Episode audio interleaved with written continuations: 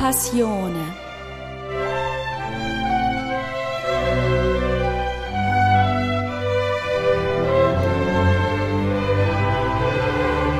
Staffel 2, Folge 2. Wie Hari Abdul Sattar als Pilger Teil der Weihnachtsgeschichte wird, weshalb Naivität in dem Glauben liegt, etwas verstehen zu können und welche Bedeutung die Erfahrung im Moment der Nachdenklichkeit annimmt.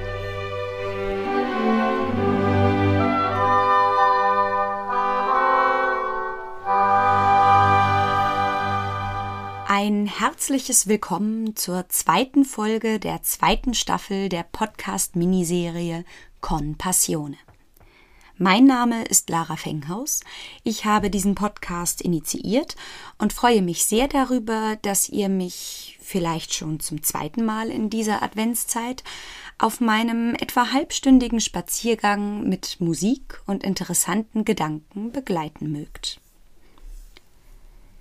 Wenn ihr die erste Folge dieser Staffel bereits gehört habt, erinnert ihr euch gewiss, dass ich erzählt habe, warum dieser Podcast auch weiterhin den Titel Compassione trägt und inwiefern Advent und Passion miteinander in Beziehung stehen.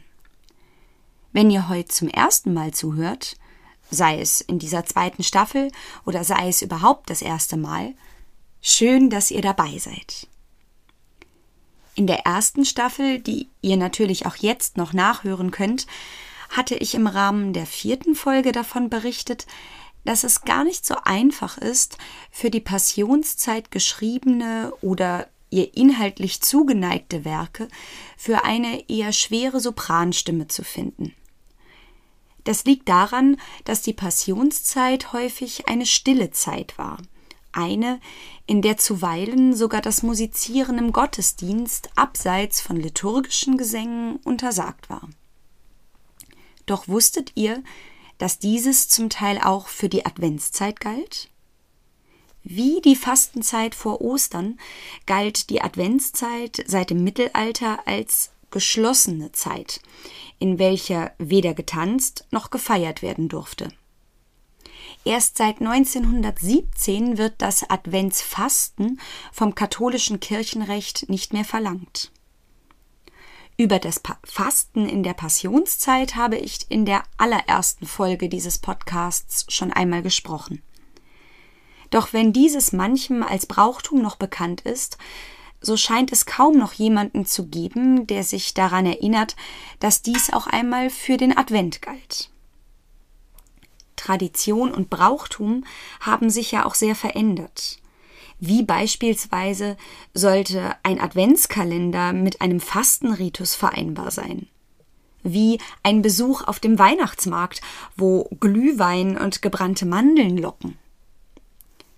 Eigentlich haben wir heutzutage die Weihnacht in die Adventszeit vorverlegt. Auch musikalisch. Das Weihnachtsoratorium von Bach beispielsweise umfasst sechs Kantaten, die für den ersten, zweiten und dritten Weihnachtstag, ja, den gab es damals noch, Neujahr, den Sonntag nach Neujahr und Epiphanias, also den 6. Januar, gedacht waren. In aller Regel führen wir dieses Werk heute jedoch an einem der Adventssonntage en bloc auf – nicht an den Tagen, für die die Kantaten eigentlich bestimmt waren. Die Zeit der Weihnachtskonzerte ist der Advent, und manchmal würde man sich als Musiker wünschen, es wären nicht alle Aktivitäten in diese vier Wochen gedrängt. Ursprünglich umfasste die Adventszeit sogar einmal ganze acht Wochen. Ab der Mitte des vierten Jahrhunderts wurde unter Advent eine Fastenzeit verstanden, die am Martinstag, dem 11. November, begann und sich bis zum 6. Januar, an welchem damals die Geburt Jesu gefeiert wurde, erstreckte. Mit Ausnahme der Samstage und Sonntage wurde in dieser Zeit gefastet, und so ergab sich auch hier ein Intervall von exakt 40 Tagen, ebenso wie in der Passionszeit.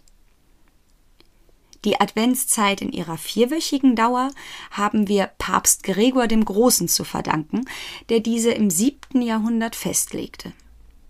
Die vier Sonntage standen symbolisch für die 4000 Jahre, die die Menschen gemäß damaliger Auffassung nach dem Sündenfall auf den Erlöser warten mussten. Diese Tempus Adventus Domini, Zeit der Ankunft des Herrn, genannte Zeit hat sich im Laufe der Geschichte in allen Konfessionen stark verändert. Nicht zuletzt zeigt sich dies auch an den Stücken, die ich für diesen Podcast auswählte. Wenn ich ehrlich bin, so ist keines ein Adventsstück. Alle sind bereits auf Weihnachten und das Ereignis der Geburt Jesu bezogen. Aber vielleicht ist zumindest ein bisschen Askese, Einkehr und Buße übrig geblieben, wenigstens in dem heutigen Stück, dem Lied Ich steh an deiner Krippen hier aus dem Schemelli-Gesangbuch, dessen Melodie von Johann Sebastian Bach stammt. Lediglich zwei Stimmen stehen sich hier zur harmonischen Vereinigung gegenüber, die Gesangsstimme und eine Bassstimme, und im Zusammenklang ergibt sich dennoch eine harmonische Eindeutigkeit, die keiner weiteren Zufügungen bedarf. Gleichwohl hat Bach den Bass beziffert. Das heißt, dass er Angaben darüber gemacht hat, welche Akkorde in welcher Lage erklingen sollen, wenn zur Begleitung ein Tasteninstrument verwandt wird. Wir werden in den drei Strophen beide Versionen zu Gehör bringen. Eine, wo nur Gesang und Bassstimme einander gegenüberstehen und eine mit der Ausspielung des bezifferten Basses. Doch zuvor wird uns Hari Abdul Sattar an seinen Gedanken, seinen Reflexionen und Erfahrungen, die insbesondere der Auseinandersetzung mit dem im Zentrum der Komposition stehenden Text Paul Gerhards entspringen, teilhaben lassen.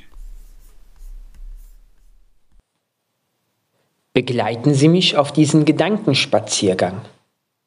Ich stehe an deiner Krippe hier ist ein Lied des evangelisch-lutherischen Theologen Paul Gerhard aus dem Jahre 1653. Die heute bekannteste melodische Vertonung ist 1736 durch Johann Sebastian Bach entstanden und machte das Lied zu einem der bekanntesten ökumenischen Weihnachtslieder bis heute. Die ursprüngliche Fassung Paul Gerhards wie auch die Vertonung Johann Sebastian Bachs umfassen 15 Strophen. Die uns hier vorliegende, von der Sopranistin Lara Fenghaus gesungene Interpretation konzentriert sich auf drei Strophen, die wir bei diesem Spaziergang wie einzelne Stationen passieren werden. Durch diese Rahmung erzeugt Lara Fenghaus eine Gedankenform, die einerseits eine Geschichte ist, das ist die biblische Geschichte von der Anbetung eines Kindes. Und andererseits eine Reflexionsbewegung. Das ist mein Gedankenspaziergang, auf dem Sie, werter Hörer, mich begleiten. Hierbei gehe ich lesend durch die drei Strophen dieses Liedes und werde zu einem Pilger. Ja, ich pilgere nach Bethlehem, zu jener Nacht, die das wichtigste Ereignis der Weihnachtsgeschichte markiert der Geburt Jesu. Doch bereits beim Lesen der ersten Strophe bleibe ich wörtlich stehen. Ich stehe an deiner Krippe hier. O Jesu, du mein Leben. Ich lese diese Geschichte nicht nur, sondern ich bin ein Teil ihrer, gleich den Hirten und den Weisen aus dem Morgenland, die wir besser kennen als die heiligen drei Könige stehe ich vor der Krippe, wodurch diese Geschichte in mir lebendig wird. Dieses Kind ist im christlichen Verständnis auch ein Symbol für den Anfang. Obwohl die Hauptfigur dieser Handlung auf den ersten Blick das Kind in der Krippe zu sein scheint, stehe ich am Anfang des Geschehens. Im Ich erkenne ich mich als Leser geradezu in einem Punkt wieder, der in diesem Moment das Zentrum all meines Seins, sogar des ganzen Kosmos bildet. Ich stehe an deiner Krippe mit aller meiner Aufmerksamkeit, meinem Wesen, meinem Sein und halte inne vor diesem Kind. Diesem Kind, das etwas Zeitloses hat, obwohl es gerade in all seiner Verletzlichkeit in dieser Krippe vor mir liegt. Darauf spreche ich zu dem Kind. Doch sind es nicht die Albernheiten und kindlichen Laute, mit denen wir die Kinder für gewöhnlich zu amüsieren versuchen, wobei sich die Frage stellt, ob wir das nicht mehr für uns tun, um dem erwachsenen Ernst zu fliehen. Die Ernsthaftigkeit bleibt bestehen. Gleich den heiligen drei Königen bringe ich dem Kind mein Geschenk, meine Gabe. Ich komme, bring und schenke dir, was du mir hast gegeben.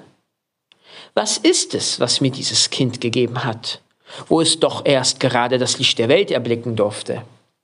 Und wenn überhaupt, was ist das für ein Geschenk, das ich doch hier vielmehr wie eine Leihgabe zurückgebe? Im folgenden Vers erfahren wir, was dieses Geschenk ist. Nimm hin. Es ist mein Geist und Sinn, Herz, Seel und Mut. Nimm alles hin und lass dir's wohl gefallen. Geist, Sinn, Herz, Seele und Mut. Was bleibt mir da selbst, wenn ich alles hergebe, was mich als Menschen ausmacht? Und verglichen mit den anderen Geschenken, Weihrauch, Gold und Myrrhe, doch ein ungleiches Geschenk. Nein, dieses Kind ist der Heiland. Dieses Kind ist Jesus. Doch muss es erstmal als Kind Kraft und Selbstständigkeit gewinnen. Denn er ist ja noch nicht der erwachsene Jesus, so wie der Christ ja in gewisser Weise auch wachsen muss in seinen Taten. Dann ist doch mein Geist und Sinn, Herz, Seel und Mut, das ist doch alles, was den Menschen ausmacht, alles, was mich ausmacht. All das gebe ich hin. Es ist kein Opfer, sondern vielmehr folge ich ihm. Ich folge diesem Jesus und damit mir selbst. Gleichsam bleibe ich aber wieder stehen. Was du mir hast gegeben, wie kann mir dieses Kind Geist, Sinn, Herz, Seele und den Mut gegeben haben? Fällt in diesem kleinen Kind nicht das Göttliche und das Menschliche zusammen? Wenn ich frage, woher ich gekommen bin und mit mir all das, was mich zu dem macht, der ich bin, muss ich nach Gott fragen, muss ich nach ihm suchen. Ist doch die Frage nach Gott, sei dir die Frage nach dem Menschen und damit nach mir selbst. Im Neuen Testament spricht Jesus, wer suchet, der findet. Und wo lässt sich der Ursprung des Menschen besser verstehen als im Anblick eines Kindes, das gerade das Licht der Welt erblickt. In ihm vereinen sich die Welten des Diesseits und des vorangegangenen Jenseits. In ihm finden sich das neue Leben, aber auch der Tod, der bereits mit der Geburt gesetzt ist. Geboren werden heißt auch sterben. Doch heißt geboren werden auch Leben. Das Gott gewordene Kind ist das Leben, das mit der Geburt stattfindet. Um das zu erkennen, muss ich innehalten. Ich muss vor diesem Kind stehen, damit mir das klar wird. Der Philosoph Hans Blumenberg nennt das die Nachdenklichkeit. Es ist dieser Augenblick der Nachdenklichkeit, nachdem die Welt als dieselbe weitergeht, und doch verändert dieser Moment der Nachdenklichkeit viel. Das ist das Stehen an der Krippe. Wenn du nicht einmal an der Krippe gestanden hast vor diesem Kind, dann fehlt dieser Moment der Nachdenklichkeit. Und wenn er aber da gewesen ist, dann richte ich all das, meinen Geist, meinen Sinn, mein Herz, meine Seele und meinen Mut, also meine ganze Handlungsfähigkeit daraufhin aus. Dann habe ich keine anderen Koordinaten mehr die wichtig sein könnten, dann hat das Kind diese Dimension weggenommen. Ich kann damit auch sagen, ich schenke es dir, aber ich opfere nichts. Die zweite Strophe führt diese Selbstreflexion fort. Das lyrische Ich, in dem ich mich als Leser des Textes spiegle, erkennt sich in einer Situation tiefster Todesnacht. Dies lässt scheinbar wenig Hoffnung zu. wo doch mit dem Tod ein Kontrast zur Geburt dargestellt wird. Das Ende des Lebens. Im folgenden Vers richtet sich das lyrische Ich, und ich möchte sagen, richte ich mich an das Kind in der Krippe. Du warest meine Sonne, zeigt durch die Verwendung des Präteritums eine Erinnerung, die in dem Moment des Erinnerns wieder lebendig wird. Damit werden alle Assoziationen hervorgebracht, die dieser Erinnerung inneliegen. Die Sonne, die mir zugebracht, Licht Leben, Freud und Wonne. O Sonne, die das werte Licht des Glaubens in mir zugericht. Wie schön sind deine Strahlen. Das Licht als Symbol ist nicht nur eine Macht, die im Gegensatz zur Finsternis bzw. zur Nacht steht. Das Licht vermag auch in seiner kleinsten Form durch die Dunkelheit der Nacht zu leuchten. Diese Strophe zitiert auch einen Vers aus dem Prolog des Evangeliums nach Johannes. So heißt es, und das Licht scheint in der Finsternis, und die Finsternis hat es nicht erfasst. Man kann auch sagen, und die Finsternis hat es nicht ersticken können. In der Gegenüberstellung von Sonne und Nacht entsteht auch eine dialektische Figur, die die Sonne in Abhängigkeit von der Nacht setzt und die Nacht in Abhängigkeit von der Sonne.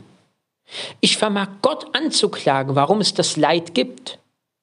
Doch stellt sich mir dabei die Frage, ob es überhaupt das Gute, das Schöne, das Leuchtende ohne ihre Gegensätze geben kann.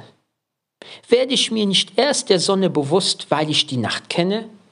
Schätze ich nicht die Wärme nur, weil ich die Kälte spüren kann? Ist es nicht die tiefste Todesnacht, die dem Licht die Kraft gibt und mich dadurch hoffen lässt, sei dieses Licht auch noch so klein? Hierbei darf man nicht vergessen, dass es sich bei diesem Text um ein Kirchenlied handelt. Die Kirche ist auch der Raum, in dem dieses Lied gesungen wird. Als Haus Gottes ist die Kirche vor allem die gotische Kathedrale, eine in Stein und Glas erbaute Lichtform. Herabflutendes Licht erleuchtet die Gläubigen, erhält das Dunkel der Welt und verbindet ebenso die Menschen miteinander wie die Menschen mit Gott. Endliches und Sichtbares zeigt sich dem Menschen erst im Reflex des Lichtes auf seinen Oberflächen und diese Reflexe verwandelt er dank seiner Reflexionskraft wiederum in die Erkenntnis des sinnlich nicht fassbaren Sinns dieser Welt, des göttlichen Ursprungs, wie es sich im Kind symbolisiert. Dieses Licht ist das Licht des Glaubens, ganz ebenso wie das Licht des Erkennens. Und es ist schön. Denn Endliches und Unendliches, Sichtbares und Nicht-Sichtbares finden für die menschliche Reflexion erst zueinander im erscheinenden Schönen. Gerade es strahlt in der Schönheit des Gedankens, ebenso wie der Schönheit der Kathedrale oder, wie in diesem Fall, in der Musik Johann Sebastian Bachs mit ihren klaren Proportionen, die getragen sind von der menschlichen Stimme, die dem Wort Klang verleiht, das wiederum Mensch und Gott miteinander verbindet. Was nun in der dritten Strophe passiert, bildet den phänomenal verblüffenden Punkt meiner Reflexion. Ich sehe dich mit Freuden an und kann mich nicht satt sehen. Und weil ich nun nichts weiter kann, bleib ich anbetend stehen. Es ist diese sinnliche Erfahrung, die mich mit Freude erfüllt. Eingangs blieb ich stehen, weil mich der Anblick dieses Kindes nachdenklich machte. Nun bleibe ich stehen, wie in der Messe, im Gottesdienst, den ich besuche und wo der Text als Lied gesungen wird. Doch was hat der Protestantismus gemacht? Er hat die Kirche des Katholizismus abgeschafft. Das ist das Problem der Bilderzerstörung. Wenn ich mir eine lutherische Kirche ansehe, hat sie nichts mehr von dem schönen Lichterspiel der gotischen Kirche, Der Protestantismus setzt an die Stelle des Lichtes das Licht des Glaubens. Dieses Licht des Glaubens muss nicht das Licht sein, was durch die Kirchenfenster kommt, sondern es ist das, was mich sehen macht, dass das Kind ein Gott ist und wie ich die Schrift zu lesen habe. Gleichzeitig ist dies die anbetende Haltung. Sie ist nicht gefüllt von Worten und Verbalisierungen religiöser Formeln und irgendwelcher Frömmigkeiten. Gebet ist das Bewusstsein mit Gott verbunden und damit in Gott zu sein. Wenn alles zusammenkommt, Leben und Tod, Licht und Finsternis, das sich verlieren und sich finden. Doch damit hört es nicht auf. Vielmehr entsteht daraus eine Sehnsucht, die mich auffordert, weiterzumachen und weiter zu leben. O dass mein Herz ein Abgrund wär und meine Seel ein weites Meer, dass ich dich möchte fassen. Letzten Endes ist dies ein Ausdruck für Unendlichkeit. In dieser Übertreibung wird die Unmöglichkeit deutlich. Fassen mein Verstehen und damit auch die Unmöglichkeit, Gott, das Leben und den Menschen zu verstehen. Wie soll das aussehen? Wann kann ich sagen, jetzt habe ich es verstanden?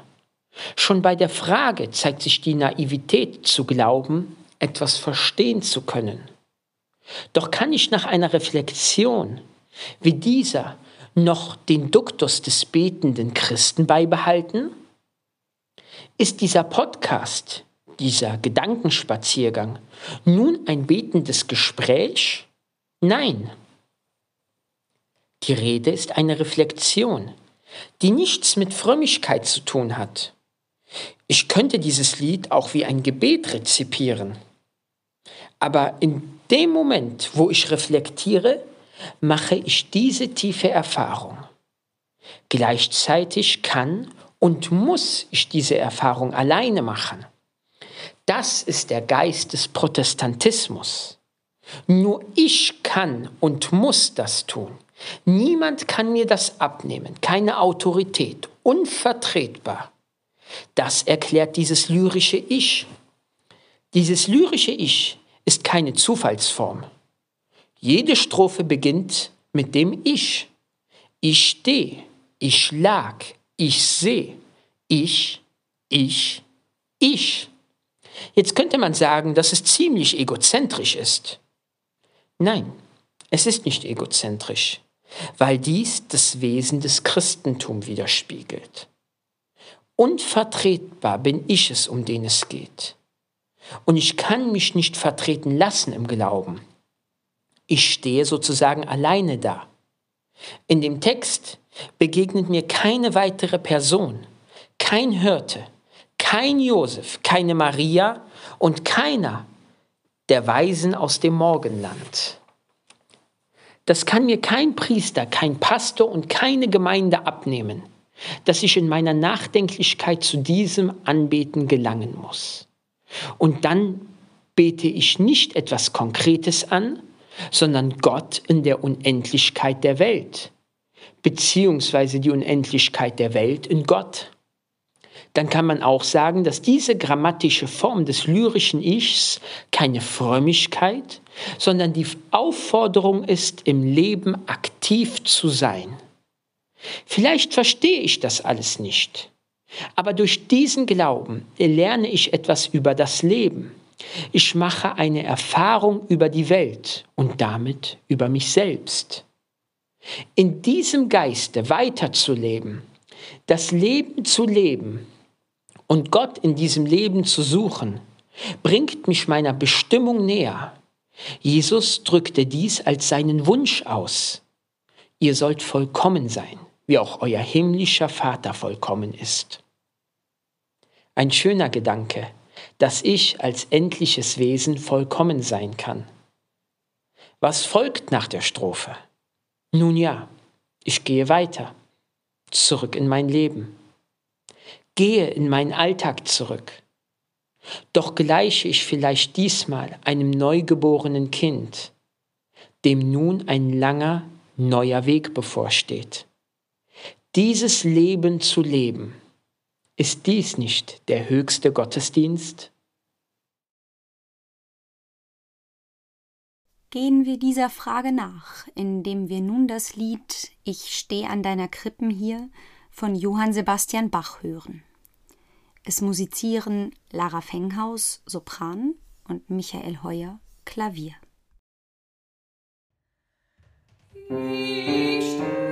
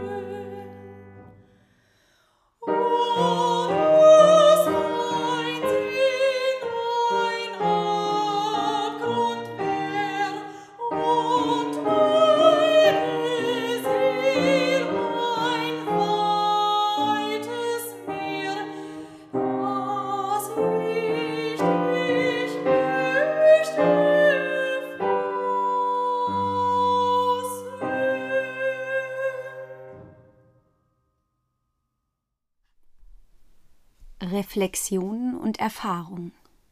Und schon ist unser zweiter Ausflug im Rahmen der Podcast-Miniserie Compassione an seinem Ende angelangt. Ich hoffe, dass auch ihr euch der Reflexion hingeben konntet und euch diese gemeinsam mit dem Nachhall der Bachschen Klänge durch die kommende Woche begleiten möge. Mir hat es große Freude bereitet, mit euch und Harry zu pilgern, und ich würde mich freuen, wenn ihr auch in der nächsten Woche wieder einschalten mögt. Dann werden wir uns einem äußerst populären und in jeglicher Hinsicht romantischen Stück von Adolphe Adon widmen, dem Cantique de Noël. Susanne Westenfelder mit der ich im Schulorchester einige Weihnachtskonzerte gemeinsam bestritt und die heute in Berlin lebt und an diversen Hochschulen Lehraufträge innehat, wird euch an ihren Gedanken zum Werk teilhaben lassen. Wenn euch dieser Podcast gefällt und ihr schon genauso gespannt auf die nächste Folge seid wie ich, dann empfehlt ihn gern weiter. Fragen, Anregungen und Kritik nehmen wir natürlich auch gern entgegen. Unter www.lara-fenghaus.de-con-passione findet ihr ein Gästebuch, eine Mailadresse und einen Spenden-Button. Denn ein bisschen Geld kostet dieses Projekt leider auch. Und wenn es euch wohlgefällt, uns zu unterstützen, so sind wir dafür sehr dankbar. Also, bleibt gesund, passt auf euch auf und bis zum nächsten Mal. Eure Lara.